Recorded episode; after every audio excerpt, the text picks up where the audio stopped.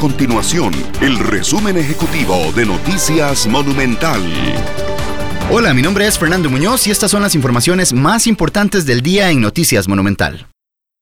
El Ministerio de Salud de Costa Rica elevó a 177 los casos confirmados por el nuevo coronavirus. Los pacientes por COVID-19 se registran en 33 cantones de las 7 provincias del país. Las personas contagiadas tienen un rango de edad entre los 2 y los 87 años. Además de estas cifras, ya se descartaron 1.619 personas. Dos ya fueron dadas de alta y se contabilizan dos fallecimientos de dos adultos mayores, ambos de 87 años.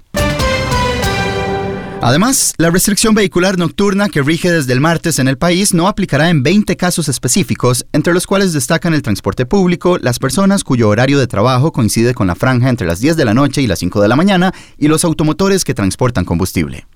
Esta medida surgió para disminuir el riesgo de contagio del COVID-19 y contempla una multa de casi 23 mil colones para los vehículos particulares que irrespeten la orden. Estas y otras informaciones las puede encontrar en nuestro sitio web www.monumental.co.cr. Nuestro compromiso es mantener a Costa Rica informada. Esto fue el resumen ejecutivo de Noticias Monumental.